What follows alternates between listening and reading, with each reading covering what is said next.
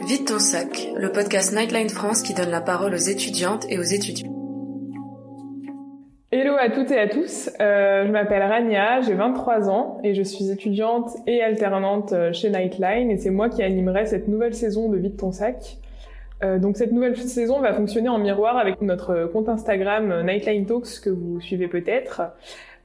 Sur, sur lequel on explore mensuellement des thématiques liées à la santé mentale. Aujourd'hui, on se retrouve donc pour le premier épisode de cette nouvelle saison qui va euh, traiter, euh, c'est un épisode un peu particulier où on va traiter de notre thématique d'octobre, d'octobre pardon, qui est euh, celle des addictions. Euh, J'ai la chance d'avoir aujourd'hui avec moi deux invités que je vais laisser se présenter. Euh, donc Jean-Victor et Dylan. Euh, bonjour Jean-Victor. Bonjour. Est-ce que vous pouvez vous présenter? Bien sûr.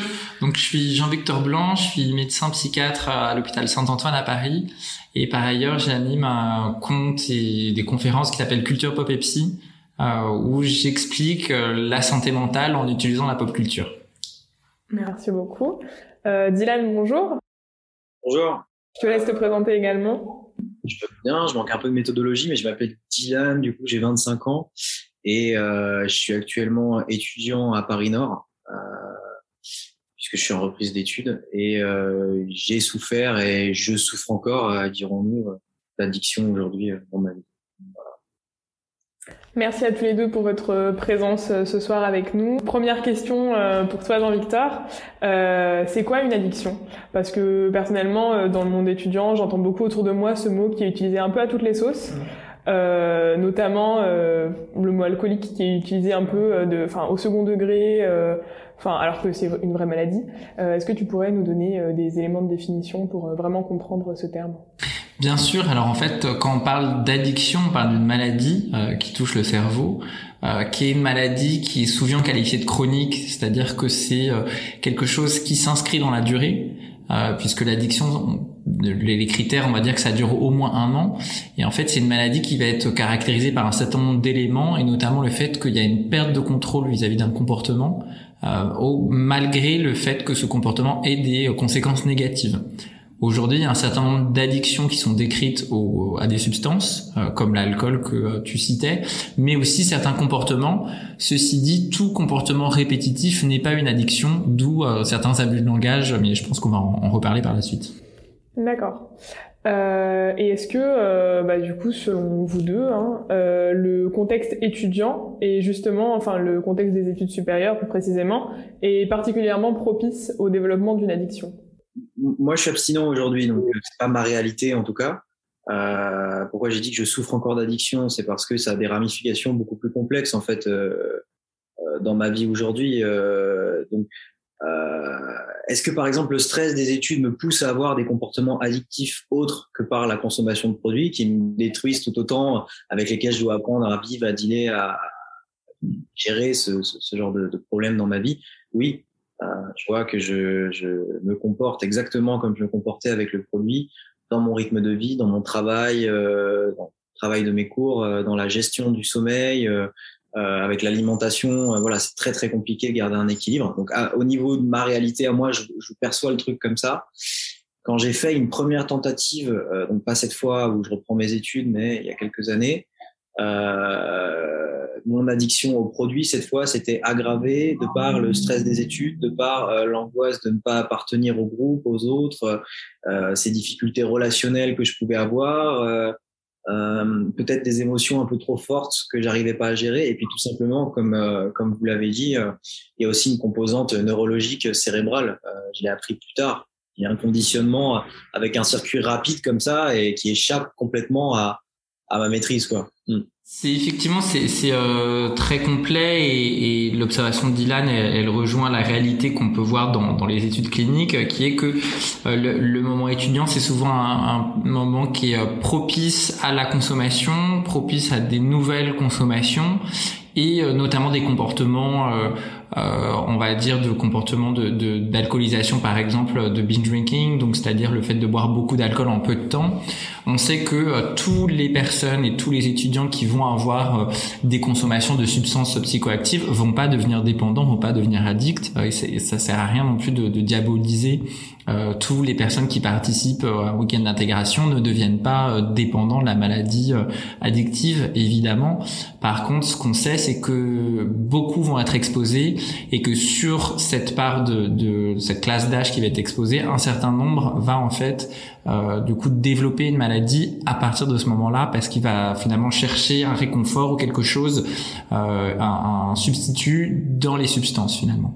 D'accord. Et justement cette euh, cette euh, utilisation peut-être abusive du mot euh, addiction, alcoolique, comme tu l'expliquais, freine peut-être le, le, le, le, dépistage, enfin la, la découverte de Effectivement, il y a un certain nombre, c'est vrai pour toute la santé mentale, mais euh, quand on parle d'addiction, on peut parler de, euh, on va entendre des termes péjoratifs comme euh, alcoolique, comme toxico, en imaginant que c'est toujours la personne, voilà, sans domicile, dans la rue, qui est complètement marginale par rapport à la société. On, on pense que c'est ça et on le voit notamment par exemple avec les débats qu'il y a en ce moment très vifs et assez radicalisés autour des, des consommateurs de crack euh, pourtant, l'addiction, c'est bien plus large que ça.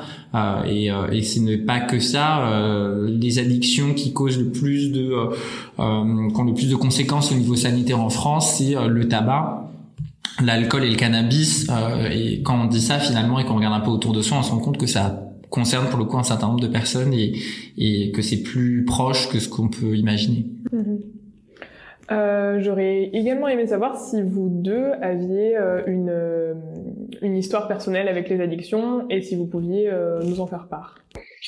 Moi, je pense, en fait, j'ai entendu le dépistage d'une maladie qui survient à un, certain moment et moi, en fait, j'ai toujours eu l'impression d'avoir été comme ça. Euh, j'ai toujours eu des comportements, euh, que ce soit avec la nourriture, avec les autres, avec mes propres émotions, un rapport un peu bizarre avec mon corps. J'ai toujours su qu'il y avait quelque chose qui, qui tournait pas rond, quoi. Hein. Et, euh, et, je pense que dès que j'ai pu, j'ai commencé à, prendre de la drogue autour de 14, 15, 16 ans. J'ai jamais su me raisonner, même quand j'ai commencé à fumer des clopes, quoi. Il y avait quelque chose, un espèce de rapport malsain et je le sentais. Je n'osais même pas le dire, en fait. Hein. Je n'osais même pas en parler que j'ai développé des, des réflexes, euh, voilà, euh, un manque de verbalisation, je sais pas comment dire quoi. Et j'ai développé un espèce de mal-être qui m'a poussé à consommer. Donc de mes 16 à mes 17 euh, ans à peu près, j'ai fumé, j'ai fumé du cannabis. et quand je suis arrivé fin de lycée, début des études supérieures, il y avait toutes ces angoisses que j'arrivais pas à gérer, quoi. Un accès à l'autonomie qui était pas évident pour moi. Et euh, j'ai commencé à apprendre, j'ai vite été curieux d'essayer quelque chose de plus fort. Quoi. Et ça a été un, un engrenage. Alors au début, je me suis raconté beaucoup d'histoires. Euh, euh, j'ai essayé de me convaincre, euh, de, de, de, me créer un personnage qui allait avec ses addictions. Et, euh, ça a duré, en fait, voilà, j'ai décidé de fermer les yeux à ce moment-là sur certaines choses et ça a duré longtemps. quoi. Et j'ai mis longtemps à me réveiller dans ma vie. quoi. Alors il y a eu des, des, ouais, des, moments dramatiques, hein. il y a eu des conséquences. Rappelle euh, une fois où je me suis retrouvé à la rue parce que euh, j'avais pété les plombs, surconsommé, euh, où j'ai fait une overdose, où j'ai fini d'ailleurs à l'hôpital de, de Saint-Antoine, apparemment percé. Euh, j'avais une infection aux deux jambes, mes pieds étaient devenus complètement noirs à cause d'une infection. Enfin, ça a été très loin quoi. Et certains moments où à contrario euh, ma dépendance, mon addiction ne me sentait pas, ne me semblait pas euh, si grave que ça quoi. Et du coup je pouvais me conforter dans cette idée que ça allait. Puis à un moment quand la souffrance est devenue trop forte, euh, oui je suis parti en cure de désintox. Un long long chemin euh, souffrant qui est encore souffrant aujourd'hui, mais la différence c'est que je me vois changer quoi. Positif. Et j'aurais aimé savoir comment est-ce que tu te sentais du coup euh, dans ces moments-là. Ah, il y a eu plusieurs, euh, il y a eu plusieurs, euh, il y a eu plusieurs périodes effectivement. Il y a eu, euh, il y a eu des périodes où je me sentais tellement, euh, tellement frustré, beaucoup de frustration en fait, de pas pouvoir être en lien avec les autres, euh, de pas pouvoir, de devoir, de voir ma vie passer, défiler devant moi comme ça, et d'avoir l'impression de, de, de pouvoir, de pas pouvoir y faire grand chose en fait. Alors, euh, j'étais quelqu'un qu'on pouvait qualifier de sans volonté.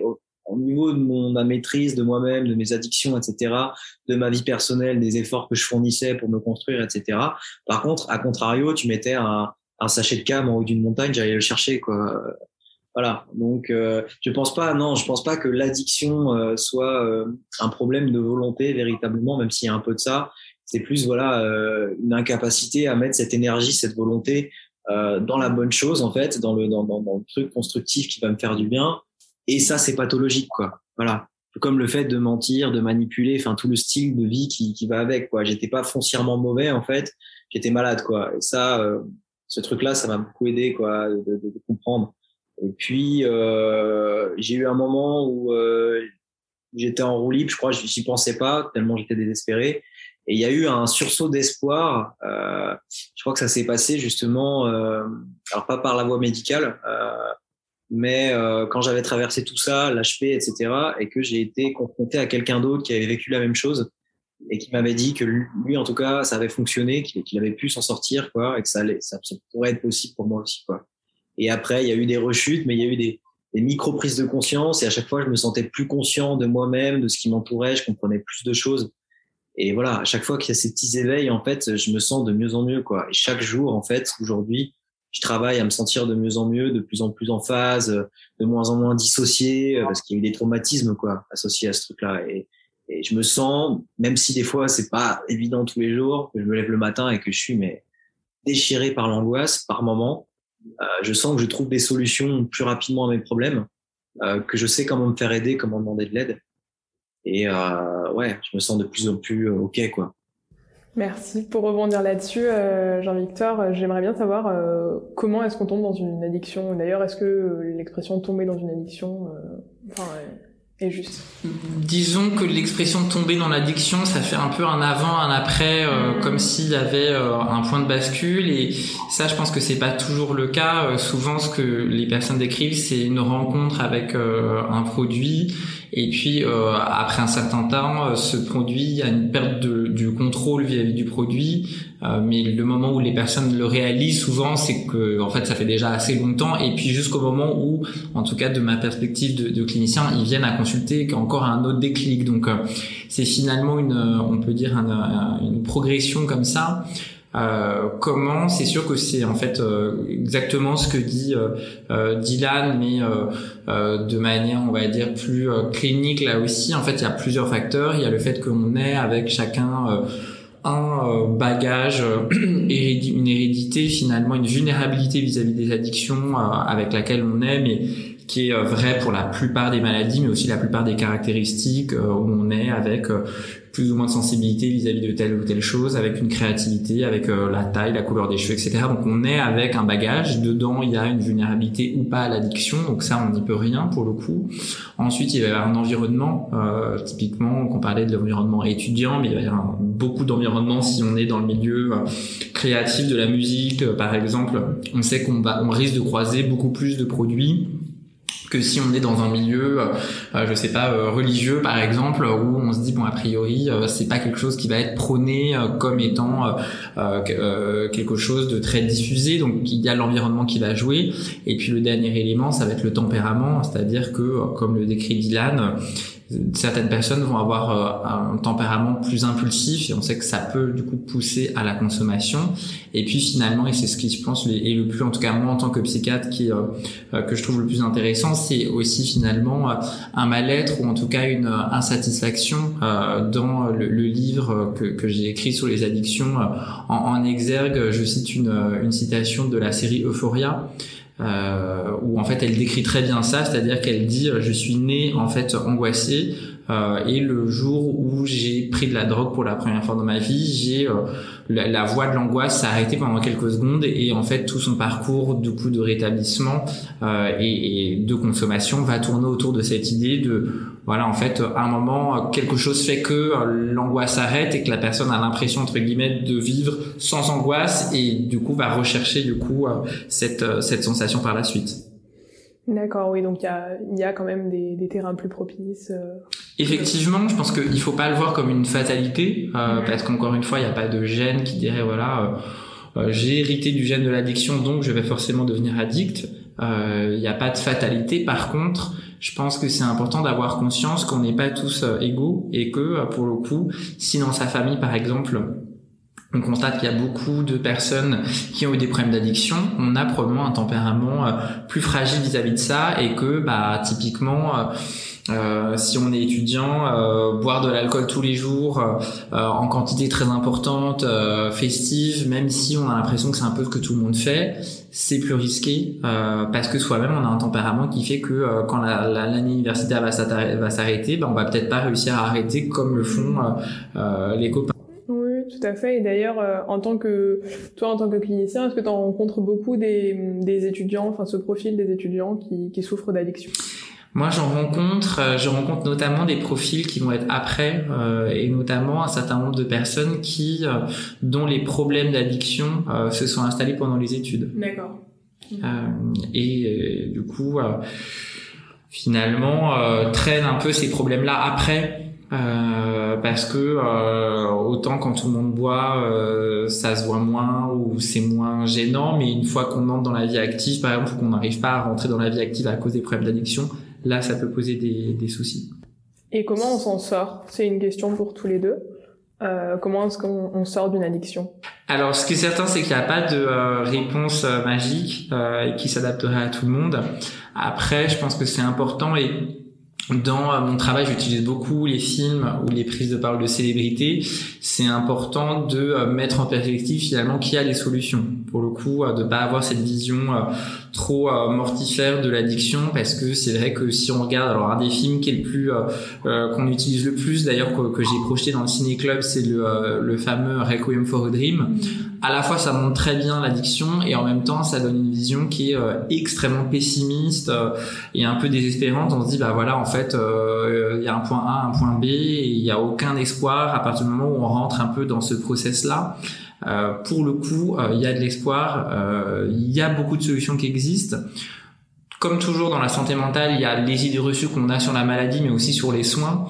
Euh, et finalement, euh, les perspectives de soins, elles sont euh, nombreuses, elles sont très différentes. Ça peut passer par l'associatif et le soutien des pairs, dont les plus connus sont, par exemple, les, les AA, donc alcooliques anonymes, ou NA, donc peut-être que, que Dylan en parlera par la suite. Il y a aussi, à la différence du système américain, où globalement, il propose quasiment que ça, ou en tout cas où c'est vraiment première, au premier plan. En France, il y a tout un système de soins qui existe, euh, gratuit, qui dépend de la sécurité sociale, euh, qui sont des centres euh, ambulatoires de soins des addictions. Donc déjà, ça veut pas dire, c'est pas parce qu'on se fait soigner que tout de suite on va être hospitalisé. Mais à un moment, la cure de sevrage ou de désintoxication ou la RIAB, comme on l'appelle dans la pop culture, et aussi un moment important euh, et qui peut être justement qui peut faire partie de, de, de l'ensemble des soins. Donc euh, il y a pour le coup des solutions. Ce qui est certain c'est que plus on consulte tôt euh, plus on essaie tôt de comprendre un peu ce qui se passe et, et ce qui se joue et ce qui fait qu'à un moment les substances prennent toute la place de la vie de quelqu'un. Et plus finalement on s'en sort rapidement et, et avec le moins de conséquences néfastes et pour toi, euh, Dylan, c'était c'était comment donc ton, ton parcours de, guérison? Est-ce que tu peux nous, nous expliquer un petit peu? Ça a été un parcours de recherche en fait, voilà, de recherche de solutions. Et en fait voilà, c'est pour ça que je dis souvent que je regrette pas vraiment ce qui m'est arrivé en fait, euh, même si ça a été euh, très douloureux, très traumatisant, en tout cas à mon échelle, à mon niveau. C'est quelque chose que j'ai pu très mal vivre à certains moments. Je me demande même des fois aujourd'hui ah, comment j'ai pas perdu ce, truc euh, de continuer, de je sais pas. Mais ça a été un, en fait c'était un mal pour un bien parce que j'ai toujours été vraiment euh, voilà, perdu. Euh, vous avez vous avez un peu cité Euphoria tout à l'heure. Yes, je l'ai je vu bien évidemment. Il y a un truc qui m'a beaucoup parlé, c'est je suis né au monde sans carte et sans boussole, je crois. Et c'était complètement ça en fait. Euh, et, ça a été vraiment le fait de trouver des moyens pour m'en sortir. Ça a été un vrai travail de recherche sur moi-même. Et en fait, ça m'a beaucoup apporté, quoi. Euh, ça a été euh, structurellement impactant, mais ça m'a euh, énormément apporté sur le plan euh, euh de la croissance, on va dire émotionnelle, relationnelle. Et ça a été effectivement voilà un espèce de, de, de, de comment dire d'une espèce de lutte permanente. Est-ce que je vais voir le psychiatre? Oui, mais quand je vais voir le psychiatre, j'arrive pas à dire la vérité. Je raconte des conneries, mais je sais pas comment faire. Voilà, il y avait tout un truc un peu comme ça. Essayer de me faire aider des médecins de, de, l'hôpital psychiatrique. J'ai essayé beaucoup de choses. Euh, j'ai essayé, euh, j'ai essayé de gérer ça tout seul. Ça n'a pas marché non plus.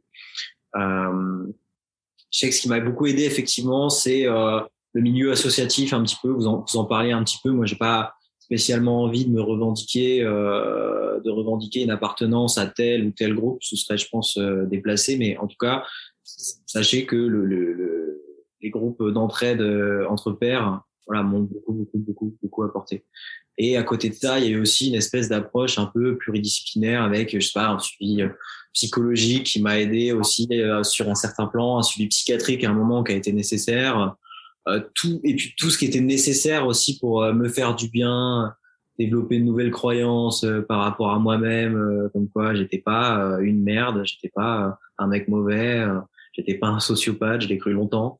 voilà, plein de trucs comme ça quoi. Et, et aujourd'hui, je m'accroche à, tout ça quoi. Et j'ai besoin de faire de nouvelles expériences, de voir que je suis capable de faire des études, par exemple. Voilà, ça, ça m'aide aussi à rester clean aujourd'hui je vais pas parler plus, mais euh, euh, une approche pluridisciplinaire comme ça et surtout me faire aider des gens qui ont traversé ça en fait. Je pense que ça a été euh, le, point déterminant quoi. Justement, dans, cette, euh, dans les moyens de s'en sortir dont vous parlez, vous parlez de, de l'associatif. Euh, et ce que je reconnais un petit peu dans vos discours, euh, c'est cette notion d'aide par les pairs qui est chère à Nightline. Euh, donc euh, ma question suivante est à ce sujet-là, euh, comment est-ce qu'on fait pour aider un proche qui n'a pas encore eu le déclic Et enfin, est-ce que vous avez des ressources éventuellement à recommander, à aller chercher Moi personnellement, mon expérience me conduit à penser que si quelqu'un n'est pas prêt à se faire aider, il se fera pas aider. Quoi. Et voilà, je l'ai vécu à mon niveau. je le vis actuellement quand je rencontre des personnes qui sont en difficulté, qui n'ont pas envie d'être aidées. Euh, des fois, le, le, voilà, on a beau euh, parler, dire ce qu'on veut, le message passe pas. Quoi. L'addiction, c'est une maladie euh, puissante en fait, vraiment. Euh, le déni, enfin tout ce qui empêche de trouver des solutions, les défenses, tout ça, c'est très là quoi. Et ce que par contre, ce qui a, pu effectivement me rapprocher un peu plus de ce moment où j'étais en recherche de solutions, euh, c'était éventuellement des personnes qui essayaient de me mettre en contact avec des personnes qui avaient déjà vécu ça, puis essayer d'avoir des discussions. Euh, et après, c'était mon chemin, quoi. Et à un moment, effectivement, euh, si de ce chemin, en fait, bah, j'en meurs pas, ou voilà, il y, a un déclic, quoi. Et malheureusement, bah, c'est, pour moi, en tout cas, c'est ça, quoi. C'est la sensibilisation, le, et puis à un moment, je sais pas, il y a quelque chose qui se passe, les événements qui s'entrecroisent, j'en sais rien, et je, je, je, je trouve une solution adaptée, quoi. Donc, je pense que c'est possible de m'en sortir. Voilà.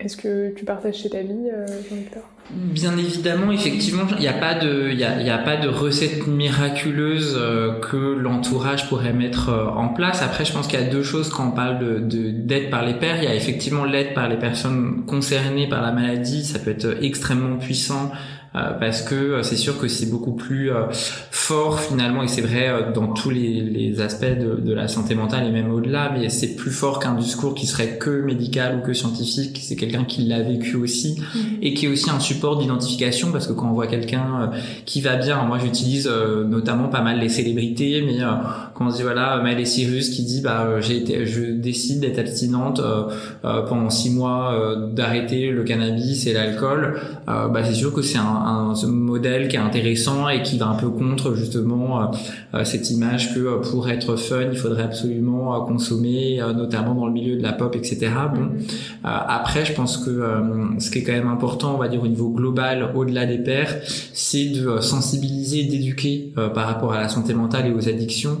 Euh, je pense que plus on comprend ce que c'est, plus euh, on comprend que c'est une maladie, que ça n'a rien à voir avec euh, la volonté, les tenants, les aboutissants de l'addiction, aussi les soins qui sont possibles. et je pense que plus c'est possible d'avoir un discours qui est adapté, et de quand la personne est prête, parce qu'effectivement, on pourra jamais forcer dans l'addiction la personne à se soigner. Mais quand la personne est prête, ça fait écho et c'est plus facile de commencer un peu à, à tirer un peu la, la, la, pelote de laine qui est complètement enroulée dans tous les sens et de que la personne soit en état de d'accepter la main qu'on lui tend euh, ce qu'on constate quand même souvent, c'est que les attitudes de rejet de l'entourage les euh, prêts à penser du style ah bah de toute façon euh, un toxico il s'en sortira jamais euh, euh, il dit ça mais il a dit qu'il a arrêté mais il ment mm. c'est des choses qui pour une personne qui est en processus de rétablissement sont extrêmement délétères très négatives et, et, qui pour le coup entament vraiment l'estime de soi donc je pense que plus la population générale sera éduquée par rapport aux maladies mentales plus ce sera facile pour les personnes ensuite de faire leur chemin qui bien évidemment est individuel et euh, propre à chacun, mais euh, je pense que voilà, le, diminuer le taux de discrimination au niveau global, euh, ça ne pourra faire qu'aider ensuite les personnes à trouver ce chemin-là et à le rendre possible. Évidemment, et d'ailleurs ce ce travail d'éducation, c'est notamment ce que ce que tu fais à travers ton nouveau ton nouvel ouvrage qu'on vous recommande d'ailleurs chez Nightline qui, qui paraît le 28 octobre. et bah pour terminer, la dernière question que, j'aimerais euh, vous poser, c'est euh, est-ce que vous avez tous les deux un message clé à faire passer aujourd'hui euh, aux personnes qui nous écoutent, aux étudiants qui nous écoutent et étudiantes, et notamment nous dire en 30 secondes pourquoi est-ce que c'est important de parler des addictions. Juste, si vous êtes concerné par ce genre de problème, et que vous essayez d'arrêter seul et que vous n'y arrivez pas, effectivement, il y a des solutions qui existent. Il y en a eu un peu, je pense, euh, évoquées ici. Euh, et euh, pas perdre espoir parce que euh, après tant d'années passées à, vivre sous substance, c'est difficile euh, de réapprendre à vivre sans substance. Quoi. Vraiment un moment. Ça demande du temps. Ça, voilà, j'ai été en souffrance longtemps, mais voilà, je, j'en suis pas mort et ça m'a beaucoup appris sur moi-même et surtout euh, toutes ces émotions, je veux dire. Et, euh, et, ça a été vraiment un chemin de résilience qui m'a beaucoup apporté, quoi. c'est possible. Et euh, j'ai beaucoup aimé effectivement. je vais m'arrêter là après, mais j'ai beaucoup aimé effectivement ce, ce que vous avez évoqué, la diminution de, de, voilà de la stigmatisation systématique de de l'addiction. Alors certes, dans certaines situations, au sein de certaines familles, il faut des fois se protéger de certaines personnes addictes et c'est compréhensible. Euh, en revanche, euh, moi, la stigmatisation m'a toujours poussé à m'ostraciser un peu plus, à me défoncer un peu plus et, et euh, à me faire un peu plus de mal à moi et un peu plus de mal aux autres. Quoi. je trouve ça très bien que vous l'ayez évoqué. Et j'ai rien de précis à dire. Merci beaucoup, Dylan. Euh, bah, Moi, le, le, message, ce serait ne pas rester seul, euh, effectivement, en cas de problème. Et, et peu importe le stade, entre guillemets, du problème, si euh, on boit euh, ou on fume euh, une fois par semaine, mais c'est parce qu'en fait c'est le seul échappatoire qu'on a dans la vie et que on se rend compte que c'est quelque chose qu'on fait pas tellement pour faire du bien, mais plutôt pour lutter contre un mal-être. Bah c'est déjà le moment d'en parler, d'en faire quelque chose. Donc tous les stades entre guillemets euh, euh, la consommation sans la diaboliser encore une fois euh, et je prône pas du tout pour le coup une politique qui serait celle de la prohibition parce qu'on sait que ça marche pas mais à tous les stades il faut se faire aider et c'est possible une année possible et effectivement pour les personnes qui sont concernées s'inspirer de parcours de rétablissement que ce soit celui dont, dont Dylan nous a parlé ou de celui de je sais pas Bradley Cooper euh, qui a dit que euh, effectivement il est abstinent depuis plusieurs années. Il y a une ministre de gouvernement de, de Joe Biden euh, également aux États-Unis. Que je cite beaucoup d'exemples américains, mais malheureusement on, on sait qu'en France les paroles sont un peu plus timides là-dessus.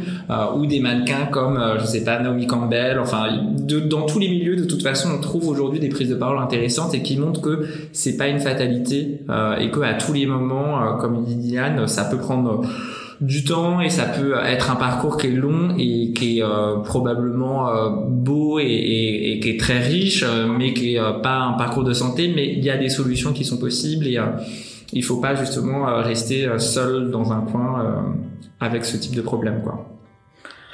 Merci beaucoup à tous les deux. Donc prendre la parole, ce sera notre mot de la fin et notre conseil à retenir. Euh, on touche malheureusement à la fin de notre émission. C'est un thème très dense qu'on a abordé aujourd'hui et merci à, vous deux pour vos témoignages et pour votre expertise. Euh, je pense que vous nous avez bien éclairé sur la question des addictions et que vous nous avez surtout apporté plein d'éléments de réponse et de conseils euh, super intéressants. Merci Jean-Victor, merci Dylan. Quant à nous, on se retrouve le mois prochain. Alors n'hésitez pas à vous abonner pour ne pas louper l'épisode. Euh, si ce nouveau format vous a plu, n'hésitez pas également à le partager à votre entourage. À très vite.